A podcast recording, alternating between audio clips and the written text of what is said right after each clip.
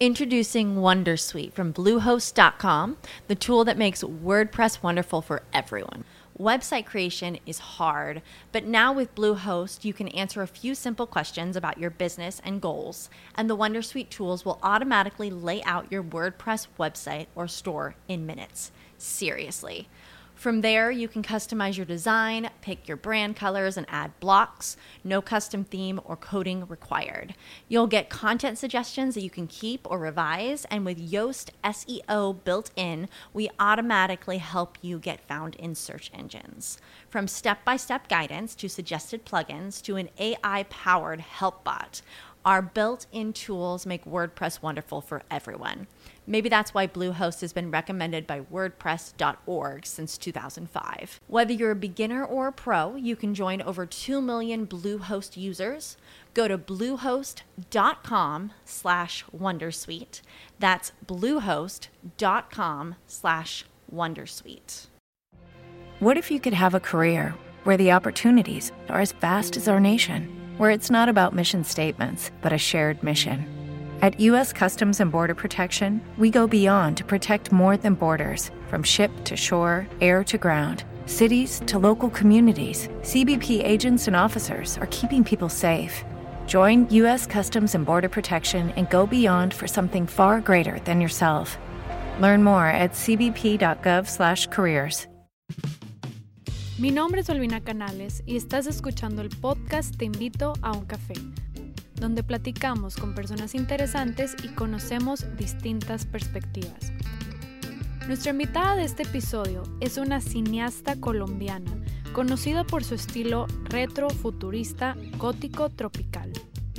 Gala de Sol es una apasionada contadora de historias, que son creadas por medio del juego y la imaginación Pasajeros en Trans y The Sandman son uno de sus muchos proyectos audiovisuales que han participado en distintos festivales de cine reconocidos a nivel mundial.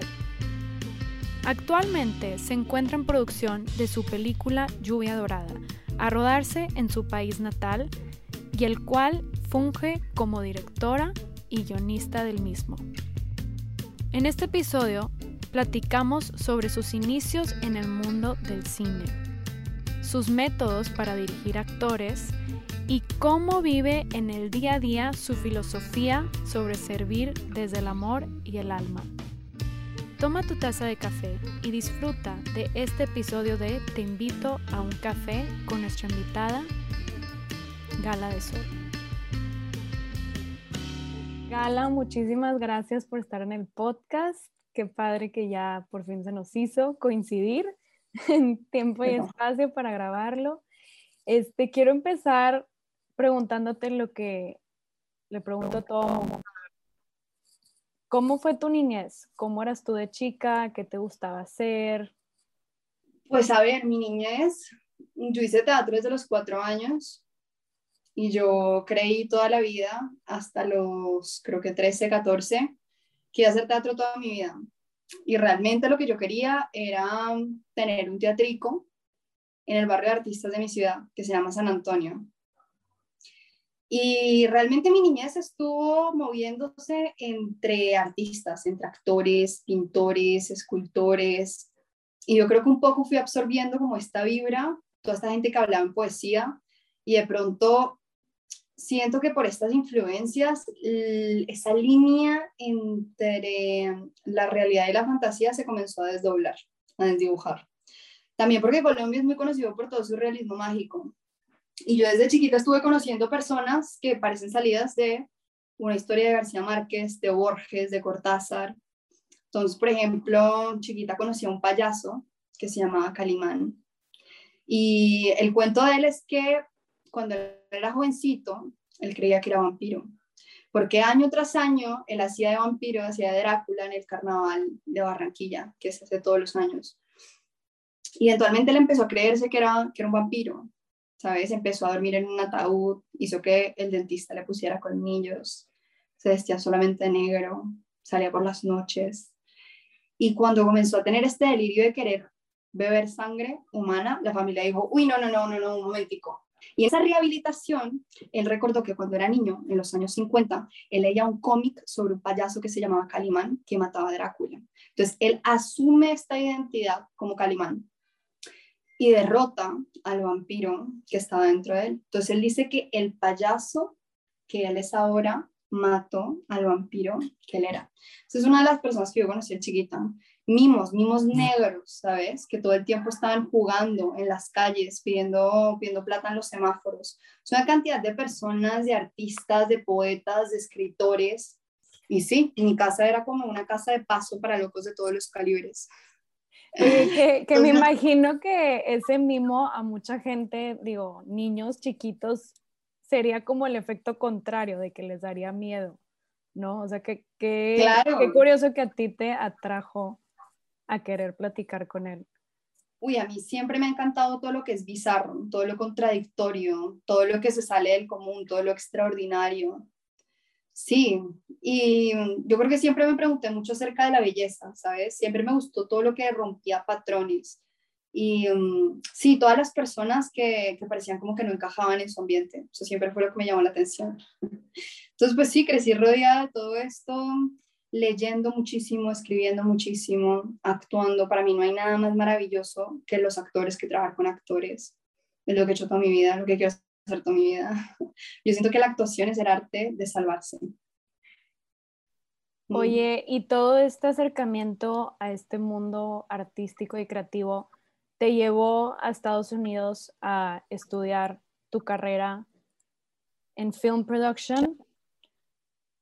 Antes de que hicieras esa decisión de irte para allá, ¿cómo decidiste, ok, cine es mi pasión y es lo que quiero hacer el resto de mi vida? Claro. Pues mujer, cuando yo tenía más o menos 13, 14 años, conocí un cineasta de lo que acá se llama la vieja guardia. La vieja guardia son todos esos cineastas de los años 70 que tenían lo que acá se llamaba Caliwood. Mi ciudad se llama Cali, Cali. entonces Caliwood, ¿cierto? Yo conocí uno de estos, uno de estos cineastas ya viejos, yo creo que yo tenía 14 y él tenía 60 y pico. Yo encontré en el cine lo que no me podía dar el teatro. Yo tenía muchos mundos en la cabeza que quería explorar. Yo siempre me sentí muy aburrida con la realidad. Entonces siempre estuve buscando maneras de sacar eh, los mundos que tenía dentro y maneras de crear. Entonces por eso cada vez que yo hablaba con una persona, de pronto lo que me quedaba de esa persona era todo lo extraordinario, ¿no? Entonces, juntando toda esta cantidad de extraordinarios, fue que yo dije, oye, yo quiero contar historias, ¿sabes? Y de pronto en el cine encontré eh, más elementos narrativos de los que me daba el teatro. De pronto en el teatro tú tienes un gran plano general, ¿cierto? Y tú actúas para el que está en la primera fila como para el que está en la última. Y de pronto el teatro es un arte muchísimo más, eh, muchísimo más de, de, la interacción con el espectador y es, y es bueno porque es efímero. Pero, por ejemplo, si yo digo que yo soy, no sé, eh, una princesa y al lado mío hay un castillo, y entonces cada persona en la audiencia me ve como una princesa y al lado hay un castillo, pero cada persona se imagina un castillo distinto. Hacia el lado mío no haya nada, ¿sí? Si no haya nada, nada, de pronto un pedazo de cartón o algo. Cada persona en su cabeza se hace una idea de lo que es el castillo, ¿sí? Entonces es muy subjetivo y es mucho del juego y es mucho de la capacidad de asombro, siento. En el cine pasa la cosa maravillosa que tú puedes plasmar y materializar exactamente lo que está en tu cabeza de tal manera que todo el mundo en la audiencia ve exactamente lo que tú quieres mostrar. Si, o sea, nadie te va a creer que si en el cine no hay un castillo, nadie se va a imaginar el castillo, todo el mundo va a decir no hay un castillo. ¿Sí?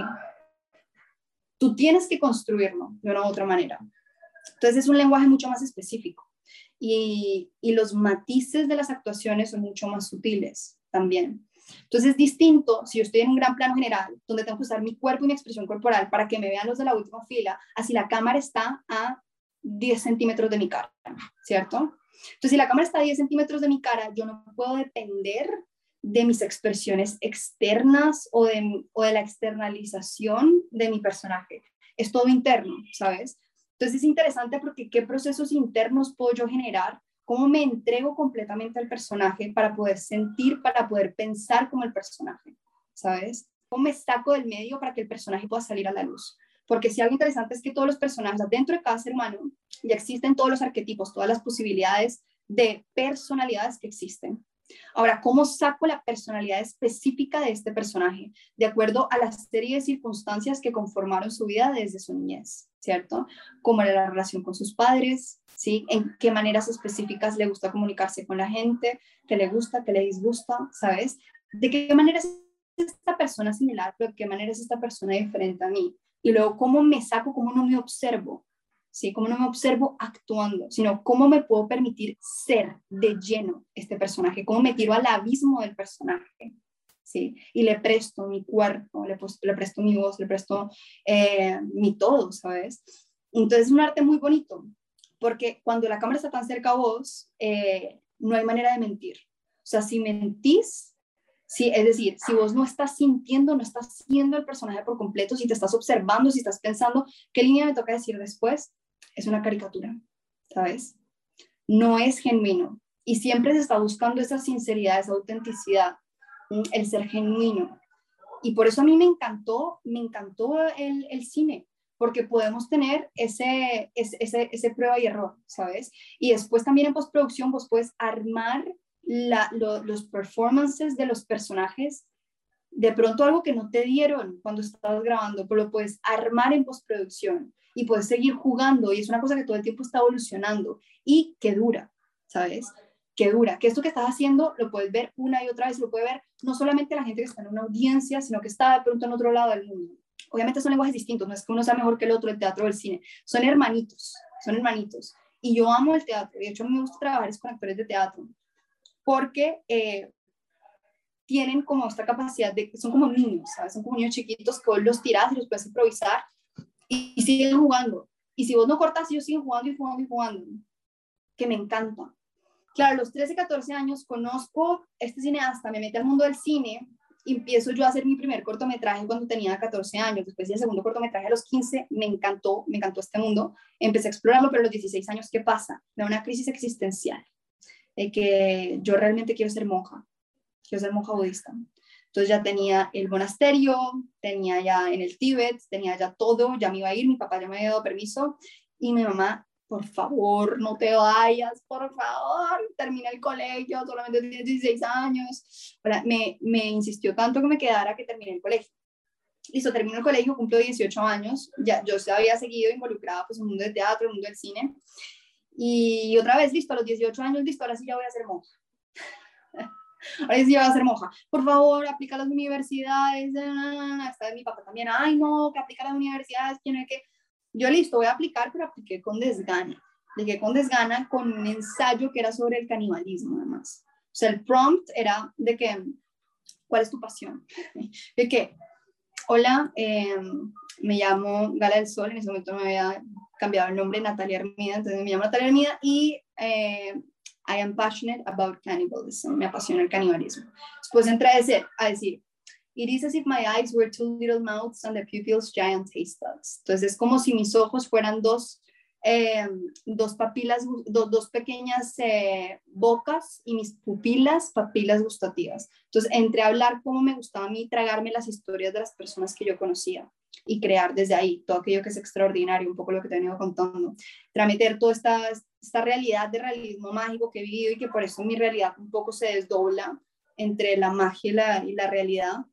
Y nada, pues me gané una beca en Chapman University, en Dutch College, fui a estudiar allá, fue como lo que, lo que, lo que tenía que hacer, el universo se confabuló de esa manera, porque de pronto podía servir más desde el cine, desde los mensajes que mandaba, que es de estar en un monasterio limpiando pisos, no, no sé.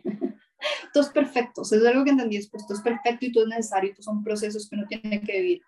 Entonces, bueno, me, me redirigió el, el, algoritmo universal a Los Ángeles, estuve ya haciendo cuatro años, después eh, los cortometrajes que hice ya empezaron a tener reconocimiento, eh, estuvieron rotando en alrededor de 65 festivales alrededor del mundo, me gané varios premios, una de mis tesis de grado estuvo en los Oscars, en los Academy Awards, que son categoría estudiante, no ganamos, ganó una chica Florida, pero pues igual estuvimos ahí de finalistas, fui la segunda colombiana nominada en esa categoría, y eso generó que, eh, me generó acá en Colombia un poquito de credibilidad, Entonces ya en el momento, yo estaba en Los Ángeles y ya en el momento que me toca regresar a Colombia, en la pandemia del año pasado, nosotros íbamos a grabar otra película, eh, Casa Terracota, que iba a grabar en varios países. Obviamente cuando cierra todo el año pasado, los inversionistas se salen, los productores cancelan, y es que yo regreso a Colombia y yo me digo a mí misma, pucha, ¿qué voy a hacer el resto del año?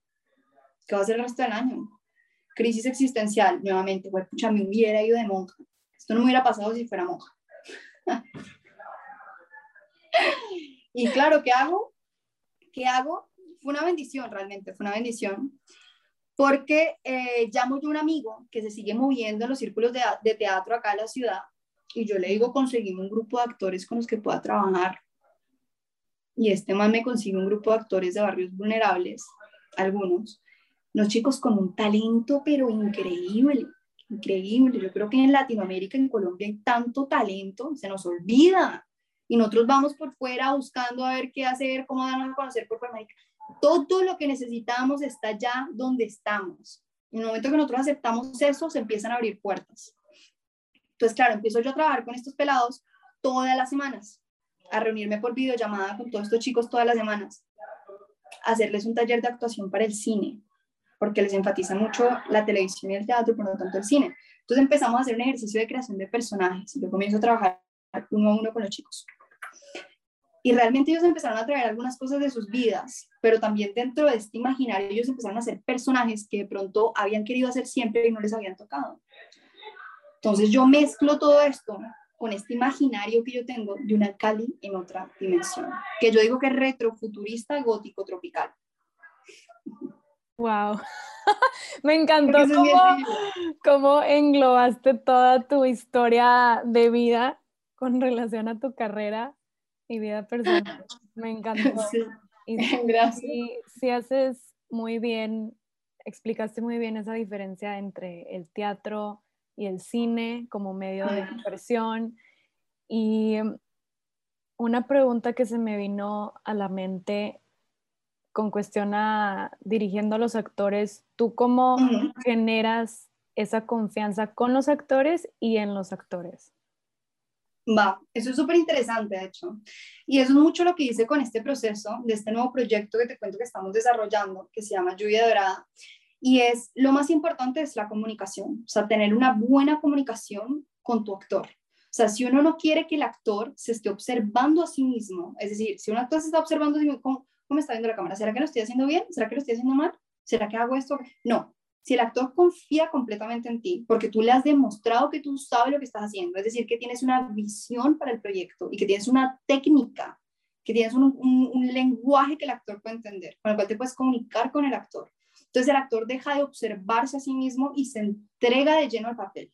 Puede ser el papel, ya no se está observando, es decir, ya no está en ese espacio mental. Es lo que queremos evitar como directores, ¿sí? Que el actor esté en ese espacio mental de ¿Estoy haciendo bien o no? No, porque ahí no se puede quitar completamente el medio para darle vida al personaje. Entonces, ¿qué es lo que yo hago? Empiezo a trabajar con los pelados, empiezo a trabajar con los muchachos, ¿cierto?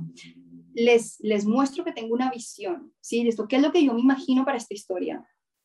Y les doy desde su propio lenguaje del actor juegos y empezamos a, sí, empezamos a jugar empezamos a improvisar, empezamos a jugar, empezamos a explorar, ¿cierto? Entonces, el mismo lenguaje de la acción, del actor, objetivos, intenciones, subtextos, ¿cierto?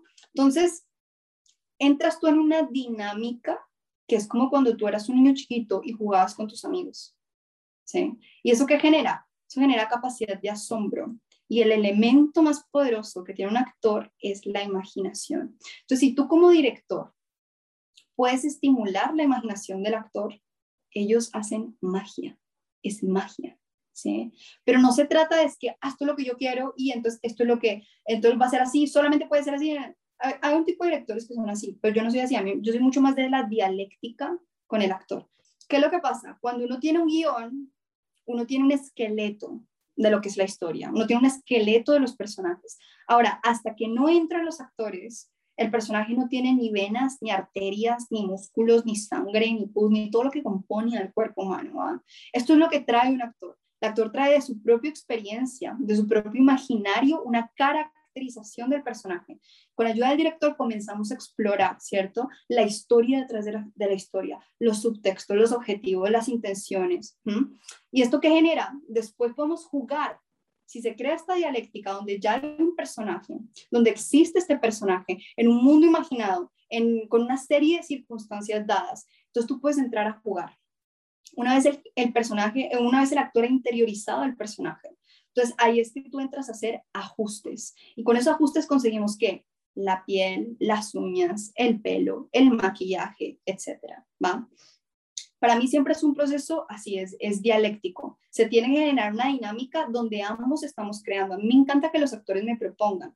No me gusta solamente, no me gusta que sean títeres, me gusta simplemente decirles, tú haces esto y punto. Y si sale de, de, de lo que yo tengo pensado, entonces me frustro. No, no, no porque esto es un proceso orgánico, si es un proceso orgánico. Una historia está todo el tiempo evolucionando, un personaje está todo el tiempo evolucionando. Y la verdadera magia del storytelling, del, contar historias, se da cuando tú le permites a la historia tomar su propio curso, ¿sí? Entonces tal vez te lleva a lugares donde tú jamás te has imaginado que vas a llegar. Entonces, por ejemplo, lo que hicimos con estos chicos con los que estoy trabajando ahorita es empezamos a hacer esa dinámica de creación de personajes, actividad de creación de personajes. Listo, la primera pregunta fue, ¿qué personaje te gustaría hacer que nunca has hecho?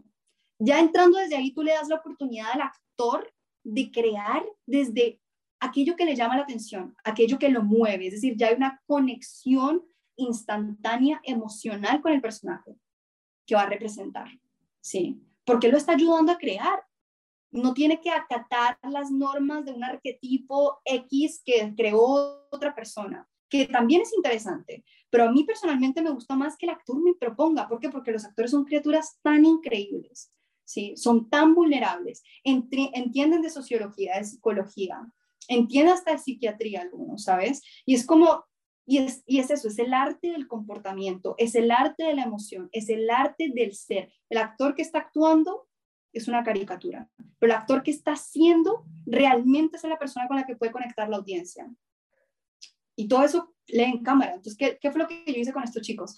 Empezamos desde ahí, listo, ¿cuál es el personaje que quieres hacer? Y empezamos a trabajar el personaje, tú, tú, tú. Ellos trajeron cosas de sus vidas, cosas que de pronto no han tenido la oportunidad de actuar y querían actuar, y lo mezclé yo con este estilo mío que digo retrofuturista gótico tropical. Ya después empezamos a hacer improvisaciones, es decir, entramos a una dinámica de juego. ¿va? Entonces, ¿qué hacía yo? Juntaba a dos de los personajes y les daba situaciones, les daba circunstancias y les daba intenciones. Y uno no escuchaba la intención del otro, ¿va? ¿Y qué hacía? Jueguen, jueguen a ver qué sale. Y dentro del juego creábamos una dinámica, creábamos una dinámica. Entonces, de una u otra manera, de ese juego, de esas improvisaciones, salió el guion. Yo empecé a inspirar para crear el guion. ¿Por qué? Porque naturalmente, orgánicamente, los personajes empezaron a entrelazar. Y es como si los personajes siempre hubieran existido y los estuviéramos nosotros descargando de esta red de pensamiento que conecta a todos los seres. Es una cosa impresionante cuando eso pasa, cuando tú entras en ese estado de flujo, pero para entrar en ese estado de flujo, cuando tú estás trabajando con otras personas, tiene que haber muy buena comunicación, tiene que haber muy buena química. Y yo creo que no es que uno naturalmente tenga química, no, tú puedes crear la química, sobre todo como director es cuál es el ambiente que estoy generando. ¿Es el ambiente que estoy generando un ambiente seguro para el actor? ¿Seguro para que el actor pueda jugar? ¿O estoy generando un ambiente donde el actor va a estar inseguro, donde no va a sentir que puede hablar, donde no va a sentir que puede dar su opinión, sus ideas? Yo creo en, eso, en darle la oportunidad a los actores de intervenir al personaje, porque ellos son un universo distinto, cada persona es un universo distinto. Cuando tú los, les permites a ellos entrar a jugar, a opinar, a dar ideas, ahí es cuando pasa la, verdadera magia. Y generas esa confianza, esa, confianza entre el actor y el director. De tal manera que ya al, al, al momento de rodaje, ellos sienten que se pueden explayar, ¿sabes? Ellos sienten que pueden hacer lo que sea y que tú los vas a guiar para que el performance salga de manera genuina, para que se vea real. Ellos confían en ti. ¿Por qué? Porque se ha generado esa comunicación, esa dialéctica y has construido esa relación. Ahora, es muy importante para un director entender qué tipo de persona es con la que estás tratando. No, no todas las personas son iguales y con cada actor va a haber una comunicación única y especial. Y es tener la sensibilidad de saber cómo hablarles a los actores. ¿sí? Hay actores que de pronto trabajan mejor bajo presión, ¿sabes? Y hay actores que no. Hay actores que necesitan sentirse completamente a salvo para poder ser genuinos. Y siempre estamos buscando esa, ese, ese ser genuino, esa honestidad en nuestro trabajo, porque a fin de cuentas, si una historia no es honesta, si las emociones que el actor eh, está mostrando en cámara no son honestas, es decir, que no las está sintiendo, entonces el espectador en la audiencia no va a poder conectar con el personaje porque va a estar distraído, uy, eso no le salió también al actor, ¿no? No, lo que estamos buscando es generar conexión, generar empatía. Y es muy interesante pues este proceso. Lo que te decía que es el arte de salvarse. A mí lo que me gusta explorar con mis actores es cómo ellos pueden deconstruirse, cómo nosotros como seres humanos podemos deconstruirnos a nosotros mismos para crear un personaje. Me parece fascinante, porque es un poco como ese arte, esa alquimia mental de ver qué características tienes tú como ser humano que puedes prender y apagar de una manera u otra, ¿cierto? Entonces, ¿qué características que existen ya dentro de ti, los arquetipos que existen dentro de ti, puedes prender o apagar para hacer cierto rol u otro rol? Entonces, bien interesante eso. Entonces, claro, desde la improvisación salió el guion y esa es la película que vamos a grabar ahorita a finales de año, imagínate. En todos estos años que te has dedicado a esto, ¿cuáles han sido los retos a los que te has enfrentado? O si tienes así a su cuenta un reto que, que hayas dicho de que este fue el más difícil? Pues a nivel personal, yo creo que hay retos de, todo, de todas clases, ¿no? O sea, todos a nivel de relaciones con otras personas. Y yo creo que lo más importante es el no tomarse a uno mismo demasiado en serio, ¿sabes? Porque el momento que yo me creo que yo soy, ay, soy un director, ay, soy un artista, ay, soy una, una cuantas, eh, pierdes un poco esa capacidad de juego, esa capacidad de asombro, ¿sabes? Y en ese momento yo creo que entramos en una dinámica de ego que precisamente nos evita llegar a ser honestos. ¿Por qué? Porque nos metemos demasiado dentro de este pequeño personaje, dentro de esta pequeña vida humana que hemos construido a lo largo de nuestras vidas. ¿sí? Entonces, partiendo del hecho de que nosotros somos almas espirituales eternas, que estamos en este momento en un cuerpo humano, que es una vasija de barro que nos prestaron y hay que devolver, ¿cierto? Ahora, desde mi niñez, y lo mismo pasa con un personaje, si tú te pones a ver es increíble porque lo mismo pasa con un personaje. Desde, desde nuestra niñez hemos sido condicionados a pensar, a actuar, a sentir de una manera particular. Entonces tenemos una cantidad de programas limitantes en la cabeza que em, nos llevan a reaccionar ante los eventos, los problemas o los conflictos que ocurren en nuestra, vida de una manera específica, ¿cierto? Ahora, ¿qué pasa cuando yo me creo y me meto demasiado dentro de este personaje que he creado? Es decir, yo soy mujer, yo soy colombiana, yo soy cineasta, yo soy esto, yo soy aquello, me limito, ¿va? Me limito, limito las posibilidades de lo que yo puedo llegar a ser. Esto es lo que llamamos ego falso. Hay un ego verdadero, pero eso es otro cuento. El ego falso es ese querer controlar y querer disfrutar separados de el gran espíritu, de la conciencia universal de Dios, ¿cierto? Entonces, ¿qué es lo que pasa con eh, cuando uno empieza a tener cierto reconocimiento? Es muy natural que tú empieces a sentirte que, ah, sí, pues ahora yo soy esto y soy aquello, entonces ya no es propio para mí hacer esto o aquello, ¿cierto? Entonces yo creo que yo llegué a un momento, un momento en el que caí en ese juego, caí en ese juego de ego. Afortunadamente me di muchos totazos en la vida, me, me, di muchos totazos, el universo me dio, me dio bastantes cachetadas y fue que, uy, uy, sí, desperté. Entonces eso es mantener la humildad, es, es mantener la humildad de ni soy el disfrutador, ni soy el controlador, yo estoy sirviendo a través de mi trabajo. Y yo creo que lo que más me ha ayudado a mí es tener esa conciencia de que a través de mi trabajo yo estoy sirviendo a Dios, ¿sí? ¿Cómo? A través de los mensajes que envío. Entonces, mantener esa conciencia, yo soy un sirviente. Y yo no sé por qué en Occidente tenemos esa palabra sirviente como algo negativo, si es la naturaleza del alma de servir, ¿sí? Dicen, si tú te encuentras en ansiedad, encuentra a alguien a que servir y se te quita la ansiedad porque ahí es donde el alma está cómoda, haciendo servicio. ¿Por qué? Porque te da propósito. Si yo solamente estoy disfrutando, si solamente estoy buscando disfrutar los resultados de mis acciones, si solamente estoy buscando reconocimiento, lo que sea. Entonces, muchas personas que han llegado a la cima de lo que nuestra sociedad occidental considera como el éxito e igual se suicidan, ¿sí? Pues se sienten, vacíos. Entonces, ¿cómo buscamos llenar nuestra alma a través del servicio, a través del propósito? Entonces, ¿cuál es la mentalidad? ¿Cuál es la conciencia que debemos eh, tener? Estoy sirviendo a través de mi arte. Ahora, nosotros como cineastas, como creadores de contenido, tenemos una responsabilidad social y moral gigante, porque la gente hoy en día consume, bueno, siempre, pero la gente sobre todo hoy en día consume más contenido que comida, audiovisual, ¿cierto? Porque nosotros solamente, nosotros no solamente consumimos a través de la boca, consumimos a través de los ojos, de los oídos, ¿cierto? Ahora pasa, todo esto se almacena en el subconsciente. Y esto es lo que estamos vomitando nosotros en nuestro día a día. Entonces, ahora, como nosotros somos creadores de contenido, tenemos que hacernos la pregunta, ¿qué tipo de contenido estoy creando? ¿Qué mensajes estoy mandando?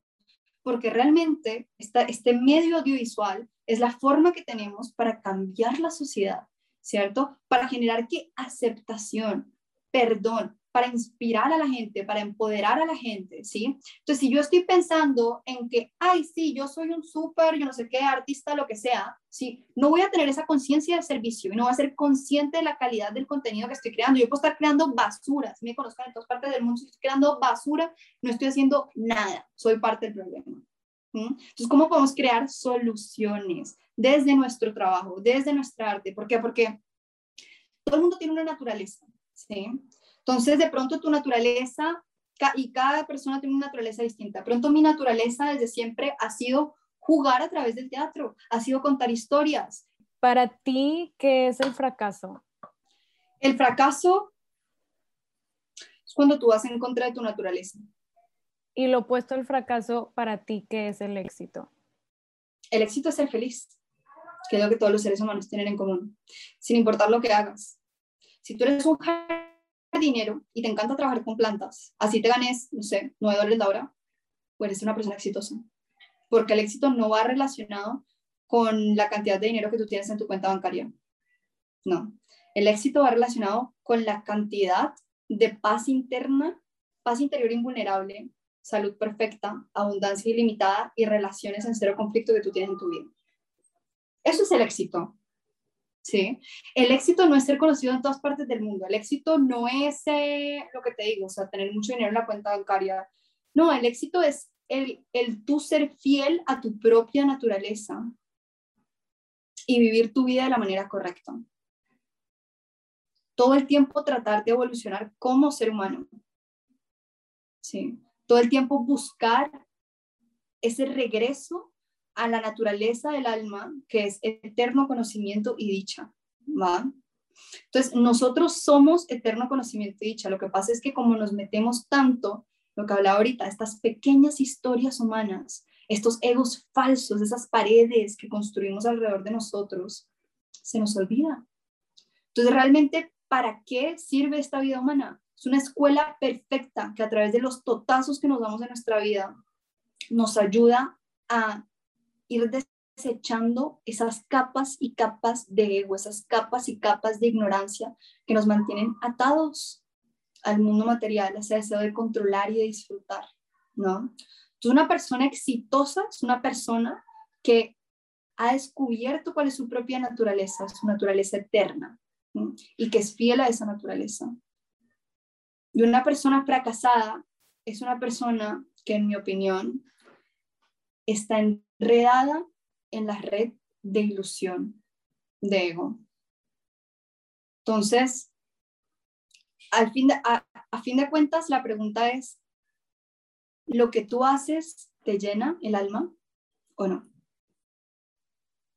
¿Tú te levantas todos los días con emoción de trabajar, de hacer lo que te gusta, de hacer tu trabajo, o te levantas cansado, te levantas sin ganas, sin energía, ¿sabes? Sin importar lo que hagas, lo que te digo, tú puedes disfrutar de tu función. ¿Sí? Tú puedes disfrutar de tu función. Así sea que seas, no sé, yo realmente muchas de las personas más felices que he visto son personas tan simples, tan sencillas, pescadores, jardineros, ¿sabes? Y es como, ¿por qué? Porque hacen lo que les gusta. Ellos han entendido el absurdo, ¿sabes? El absurdo es que si tú siempre estás, hay, un mito, que es un mito griego que me ayuda mucho a hacer esta analogía, y es el mito de Sísifo. Y es que Sísifo está condenado por los dioses a empujar una roca hasta la cima de una montaña.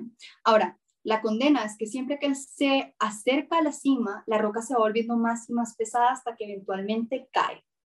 Y así Sísifo le toca volver a bajar la montaña y volver a subir la roca, y la roca inevitablemente se hace pesada y vuelve y cae, y esto es un sinfín, esto es, esto es una, una secuencia eterna, ¿va? Ahora la pregunta es por qué Sísifo es feliz, porque Sísifo ha entendido el absurdo.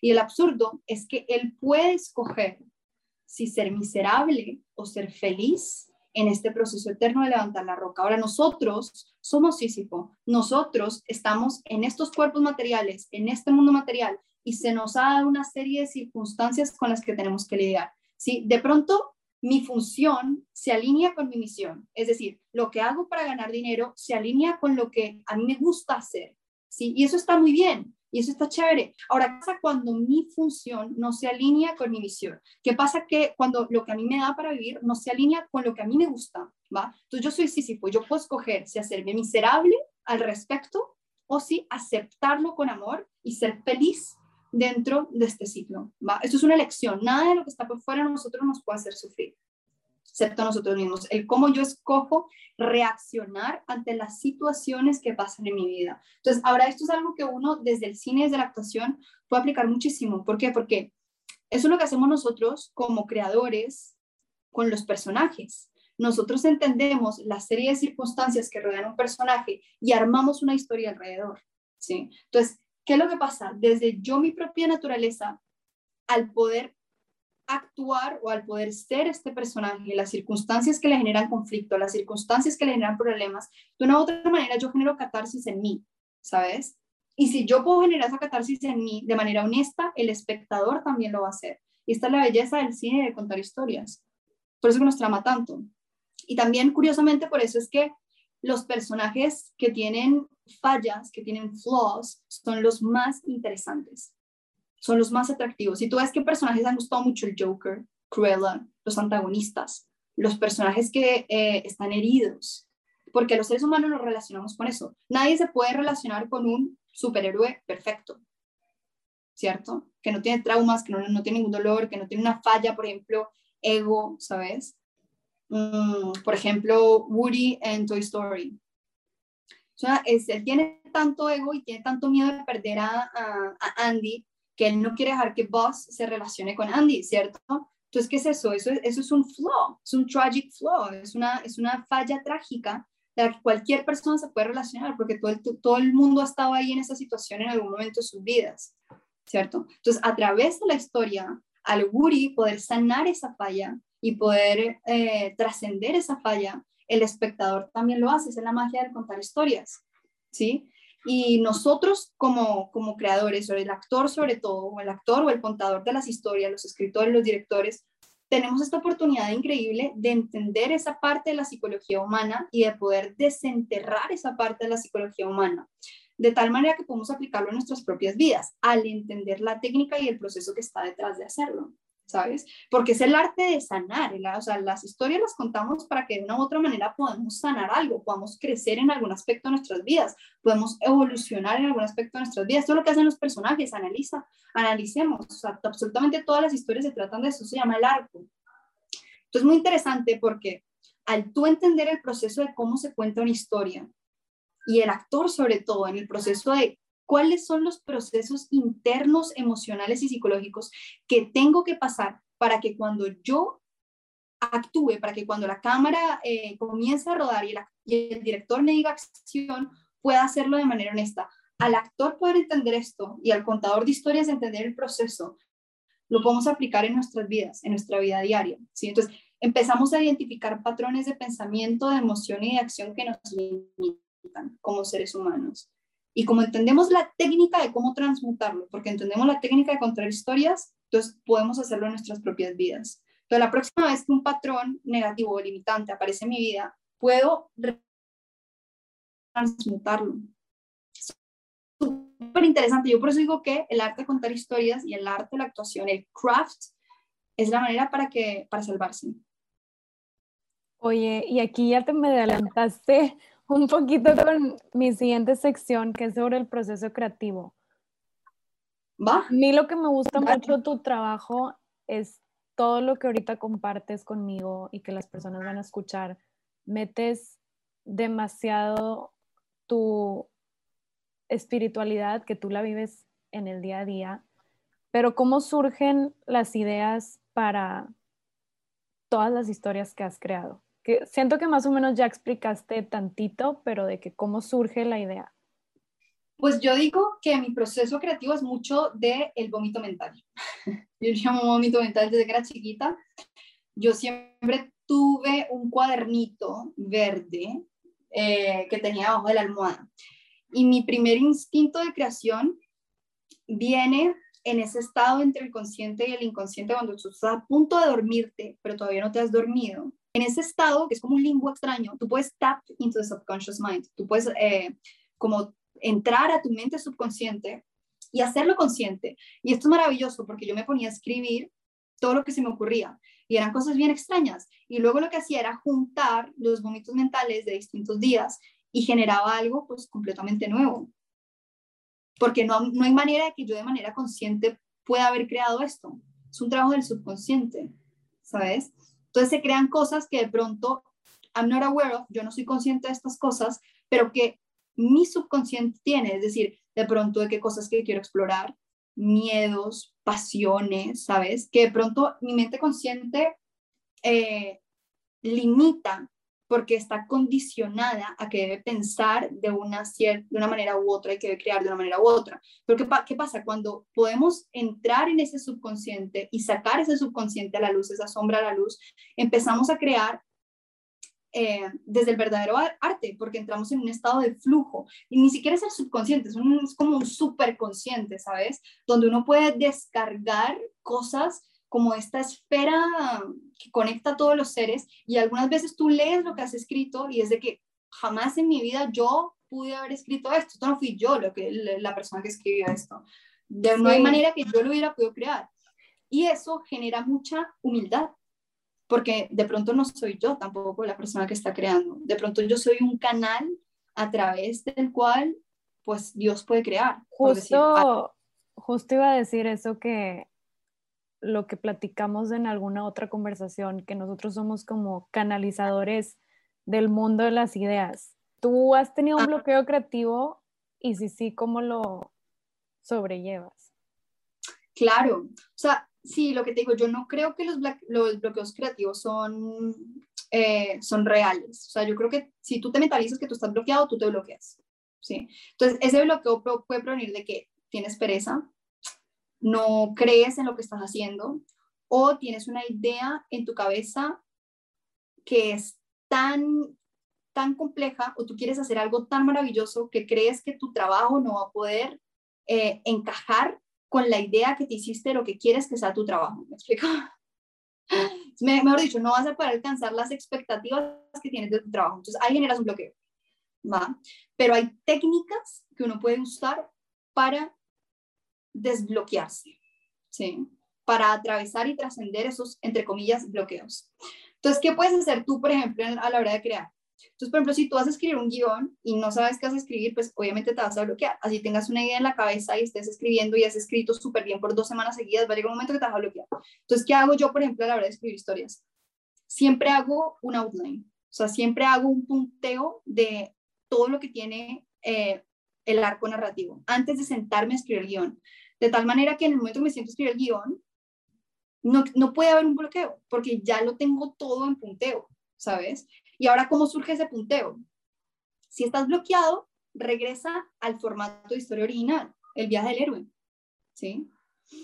el viaje del héroe es el viaje que cada personaje, al igual que cada ser humano, tiene que atravesar para poder evolucionar, ¿cierto? Entonces está la narrativa clásica, están todos los mitos de la antigüedad, están todas las grandes películas de Hollywood, es un formato, una fórmula que se usa y que se sabe que funciona. Ahora, la idea es conocer y, y ser un maestro, o sea, haber, haber el viaje del héroe para poder jugar. Es como esa idea de conocer las reglas para poder romperlas un poco.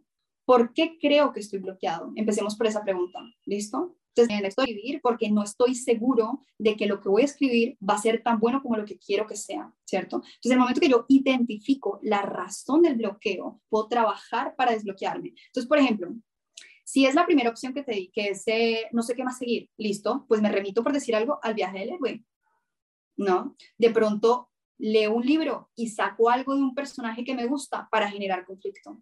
Empiezo a jugar, empiezo a imaginar, me estoy bañando y estoy imaginándome qué conflictos hay en, mi, eh, en mis personajes, qué, qué escena puedo agregar para agregarle sabor a la historia. Si eso, el, el proceso de uno se tiene que tirar al abismo de la historia, del mundo. Yo he llegado al punto que en este momento estoy soñando con el mundo de la película que estoy desarrollando ahorita. Y yo me sueño en ese mundo, que es una Cali, mi ciudad en otra dimensión. Entonces es, es muy bizarro porque es esta misma ciudad, pero es, está en el futuro y es toda anacrónica. Entonces tiene elementos de los años 50, 80, 90, es toda punqueta. Entonces las calles y las casas están construidas una sobre otra y sobre otra hay cierto nivel de distorsión. Y es una Cali que yo nunca he visto excepto en mi mente. Pero empiezo a soñar con esto. ¿Por qué? Porque le estoy dando bola todo el día. Es la manera de desbloquearse. Obviamente, si tú no estás pensando en tu historia, si tú no estás pensando en tus personajes, el momento que tú te sientes escribir va a estar bloqueado, porque no has creado. Entonces, darse ese espacio de crear, ese espacio de jugar, ese espacio de imaginar, como cuando uno era chiquito y se imaginaba historias en la cabeza, o se ponía a jugar con los amigos, se ponía a jugar con las muñecas. Es ese juego, es nunca perder el juego. Por eso es que digo que es tan importante uno no tomarse a uno mismo demasiado en serio porque si tú te tomas muy en serio, pierdes la capacidad del juego, pierdes la capacidad de asombro que caracteriza a los niños. Y realmente como, como contadores de historias, eso es lo que hacemos. O sea, sacamos a juego, sacamos a la luz ese juego, esa capacidad de asombro. Y pues sí, creo que me salió un poco el tema. No, oye, ¿y tienes algún ritual al momento, ya sea de escribir o cuando estás a punto de grabar? una escena o en el teatro ya está. Claro que sí, claro que sí. Yo ofrezco lo que yo hago a Dios. Yo amo a Dios Krishna. Krishna significa el todo atractivo. Entonces tenemos a Radha y tenemos a Krishna, que son un poco eh, el divino masculino o la fuente de la energía, la fuente de toda energía, y eh, Radha, que es ese divino femenino, que es la energía misma, ¿cierto? Entonces, un poco como el sol y la tierra, para darte un ejemplo. Entonces, el sol manda la semilla, la tierra recibe la posibilidad de crecer, nutrir, ¿cierto? Entonces, lo primero que yo hago antes de hacer cualquier cosa es para recordarme que solamente estoy sirviendo y que, y que no estoy haciendo esto por, por, mi ego, es ofrecer lo que hago, ofrecer el trabajo que hago. Y esto lo han hecho escritores y artistas de toda la historia de la humanidad. En la antigua Grecia se ofrecían los trabajos a las musas, a las musas, a Érato, a Calíope, a Clio. Entonces decían que las musas eran estos poderes de, eh, creativos eh, que te ayudaban a crear, ¿cierto? Entonces, en el momento que tú entrabas en flujo con esta energía creativa, un poco empezabas a descargar cosas como de la nosfera, de esta esfera de, de, creación. Y todo impulso creativo, y esto sí estoy segura porque lo he verificado, yo no lo desde la creencia, hablo desde la verificación, y lo que le digo siempre a la gente es no me crea, no me crea. Vaya y verifique lo que le estoy diciendo y en ese momento ya, ya podemos hablar. Vaya y verifique. Entonces, eh, claro, en el momento que tú entras en este flujo, eh, es lo que te decía ahorita, que uno siente que uno ni siquiera lo está haciendo uno, ¿sabes? Es, es algo más que te posee y toda, toda, todo impulso creativo viene de esta energía inteligente, de, este, de, este, de esta inteligencia divina, este, que, que diseña todos los mundos, materiales y espirituales. Entonces, es acordarnos de eso. Yo no soy el supreme doer, el hacedor supremo de las cosas. ¿Sí? Estoy aquí sirviendo.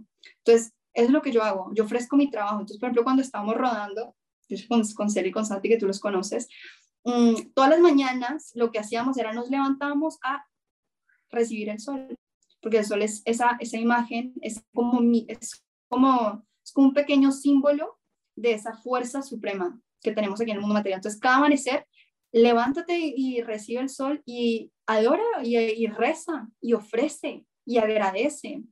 Y cuando uno entra en esa, en esa dinámica, pues todo lo que haces es muchísimo más satisfactorio. Sí. Porque un, poco también eres capaz de, de, de, soltar y de rendirte a lo que sea que quiera Dios. Sí.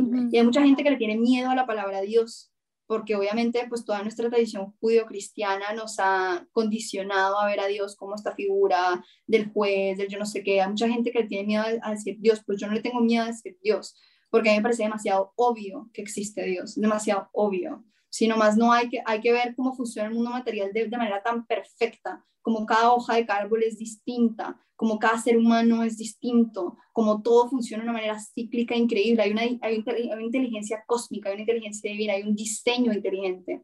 Entonces, me parece absurdo el tenerle miedo a la palabra de Dios. Lo que hay que encontrar es ver cómo, cómo yo me relaciono con Dios, cómo yo me, cuál es mi sabor, cuál es, cuál es la manera que a mí me gusta relacionarme con Dios, ¿no? Porque Dios que lo es todo, todos estamos dentro de Dios, todos somos partes y partículas de Dios, es recíproco con la relación específica que tiene con cada entidad viviente. Entonces, ¿cómo yo me estoy relacionando con la divinidad y entrar en ese flujo y entrar en esa conciencia que me saca a mí del medio y pone algo más en el medio, algo más grande que yo? Eso me da propósito, me da seguridad, me genera aceptación, me genera paz interior invulnerable. ¿sí? Entonces, entrar en esa dinámica de ofrecer tu trabajo, ofrecer tu trabajo con amor, sin esperar nada a cambio. Eso, eso para mí es clave. Sí, y me gusta mucho esto que compartes, que es como hacer las cosas con una intención, pero también soltando el cómo se va a desenvolver ese proceso creativo. Pasando a la otra sección, aquí tengo una cajita con preguntas de todo tipo. Voy a sacar tres preguntas. La primera es, ¿quién te ha dado el mejor consejo relacionado a tu carrera? Un productor colombiano cuando yo tenía 14 años, no menos, tres, yo creo que 3 o 14 años, que yo apenas estaba comenzando en esto. Y, mm, y él me dijo, él me dijo, mira, realmente lo más importante es la historia. Si tú no tienes una buena historia, no haces nada. Concéntrate en tener una buena historia, una historia con un mensaje, una historia que sea innovadora, una historia que realmente trascienda, que le llegue a, los corazones de las personas. La técnica se contrata, la historia es lo más importante. la piel chinita.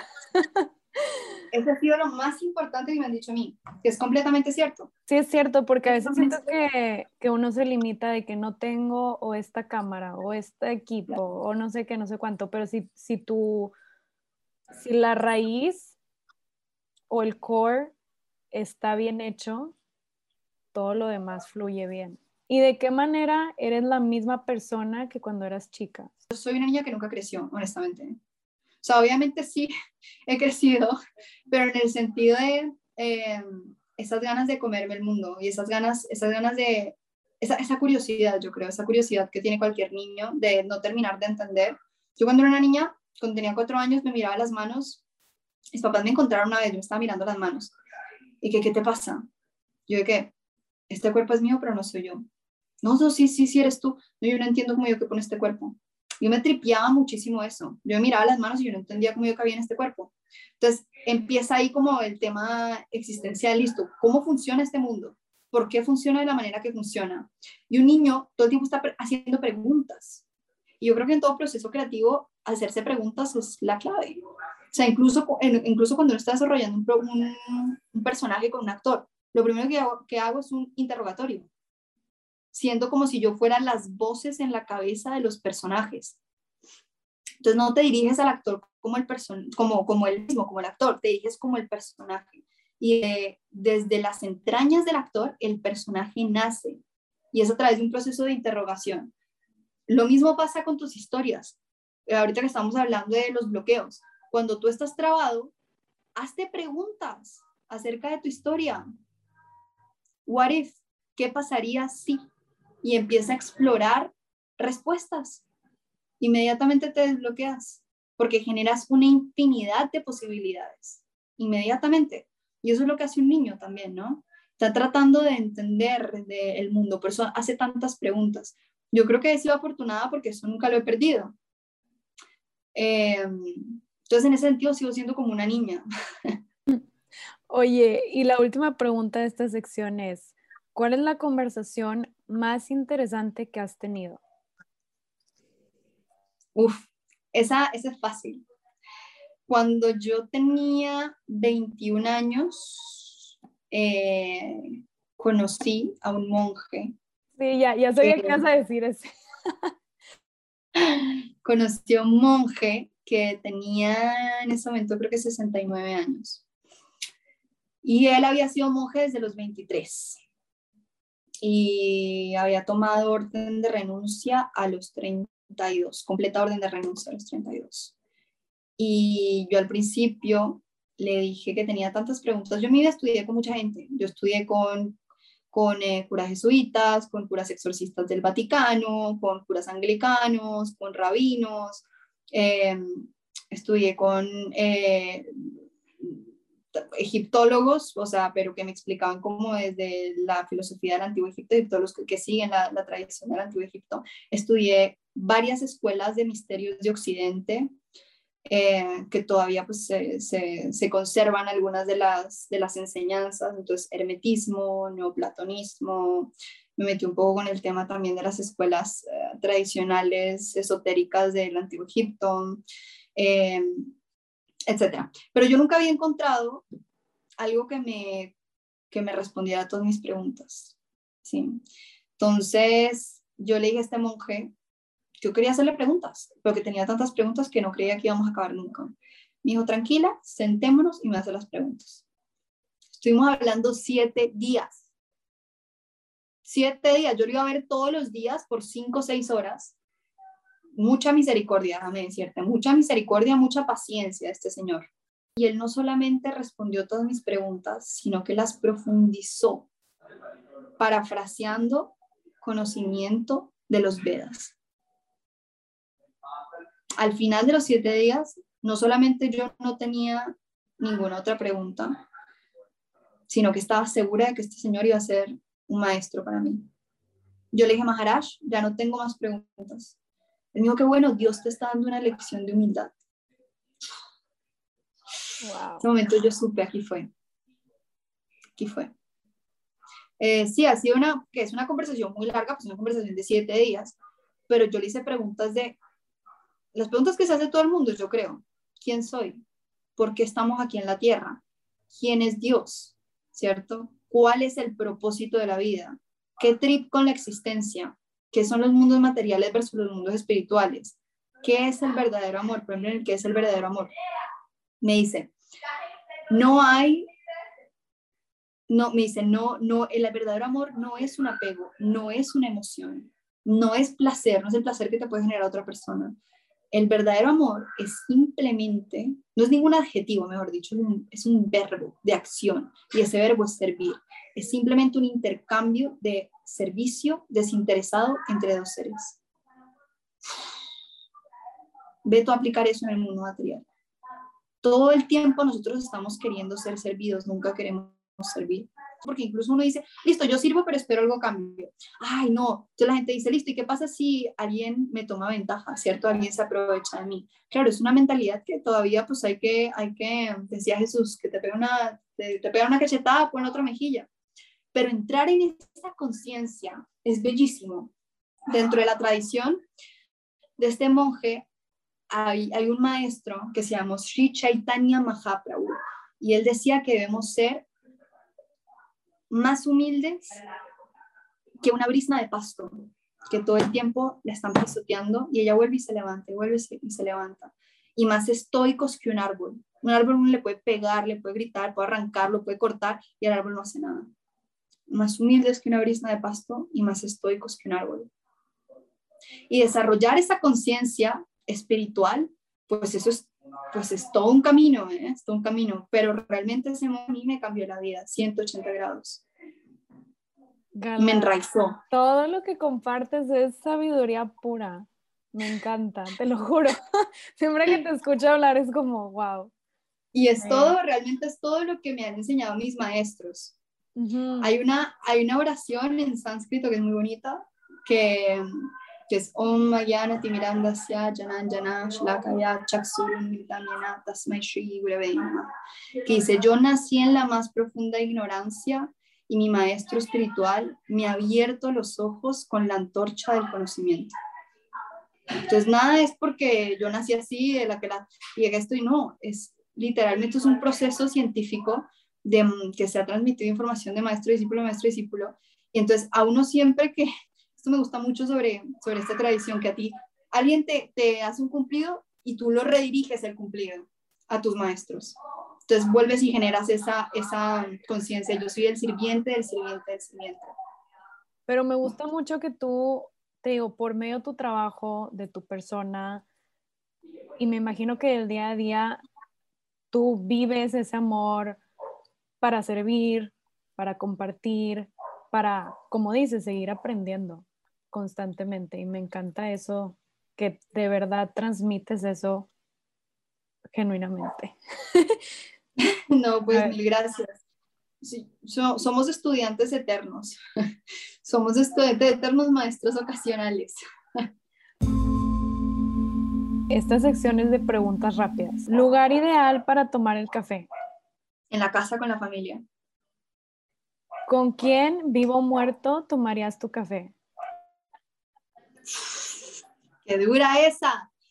Eh, me encantaría sentarme a tomar un café con Akenatón, faraón de la 18 dinastía de Egipto, que rompió todos los paradigmas eh, de, de, la tradición antigua y juntó todo esto, toda esta cantidad de deidades que tenía en el antiguo Egipto en un solo Dios. Me encantaría sentarme a tomar un café con Jesucristo, me encantaría tomarme un, un café con Sri Chaitanya Mahaprabhu, que no tomaba café porque era renunciante, no tomaba café, entonces de pronto una aromática eh, me encantaría tomarme un café con eh, Krishna, Krishna, tampoco toma café. o sea, hay tantas personas de verdad con, la que, con las que me encantaría tener un espacio, pero en este momento me encantaría tomarme un café contigo, mujer. Llégame a Colombia y nos tomamos un café.